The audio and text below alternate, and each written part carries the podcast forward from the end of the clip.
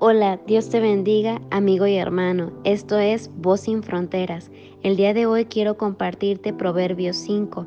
En el verso 1 menciona, Hijo mío, está atento a mi sabiduría y a mi inteligencia inclina tu oído, para que guardes consejo y tus labios conserven la ciencia.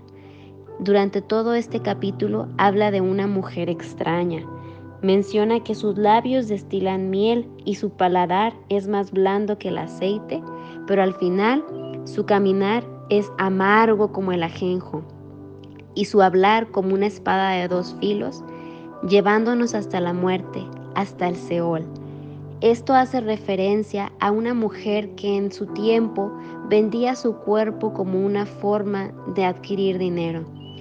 Sin embargo, esto menciona que alejaba a los hombres de Dios y que mantenía una mala relación con Dios, alejándolos, adulterando y pervirtiendo pues el deseo que Dios tenía para ellos, para sus vidas.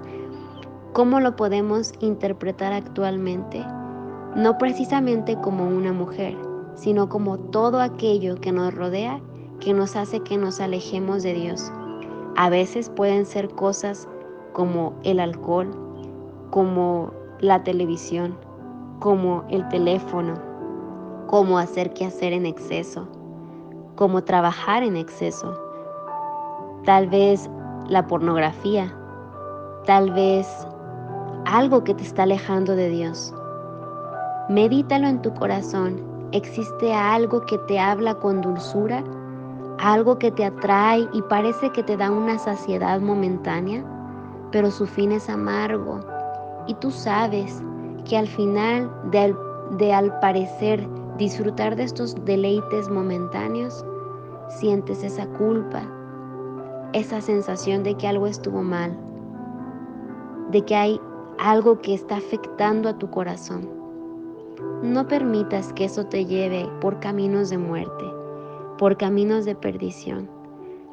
El verso 6 menciona, recuerda que esos caminos son inestables, considera el camino de vida y serás prosperado.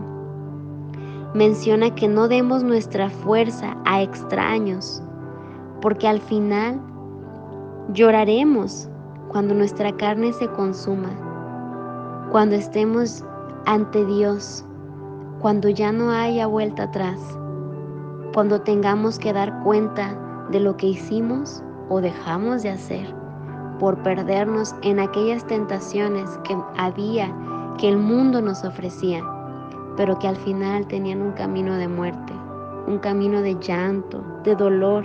Y entonces diremos, oh, ¿por qué aborrecí el consejo? ¿Por qué menosprecié la reprensión? ¿Por qué no hice caso a los que me instruían? Dice el verso 15, Bebe el agua de tu cisterna y los raudales de tu propio pozo. ¿Qué quiere decir? Bebe la oportunidad, el tiempo que Dios te ha dado. Úsalo, aprovechalo, búscalo. Hoy es el día para hacer un cambio en tu vida, para darle la oportunidad de ser el Señor de tu vida, para aceptarlo en tu corazón como lo único, como lo suficiente, como lo necesario para vivir y no vivir solamente una vida de 80, 90, 100 años, sino una vida eterna. No permitas que seas conducido a camino de muerte. Recuerda, son caminos inestables que te dan por momentos felicidad, pero al final viene la muerte. Menciona el verso 27 que Jehová conoce nuestros caminos y que ante sus ojos estamos. Somos libros abiertos, leídos cada día por Él. Dale la oportunidad a Dios de ser el que guíe tus pasos, el que sacie tus deseos, el que te dé lo que necesitas para cada día poder vivir. Confía en Dios y Él te suplirá cada necesidad que haya en tu vida. No permitas que aquello que el mundo ofrece te quite la bendición de ser un hijo de Dios. Oro porque esta palabra pueda dirigirte cada día más a Dios. Dios te bendiga. Te invitamos a los servicios de la iglesia a la puerta los días martes, jueves y domingos a las 5 de la tarde. Dios te bendiga.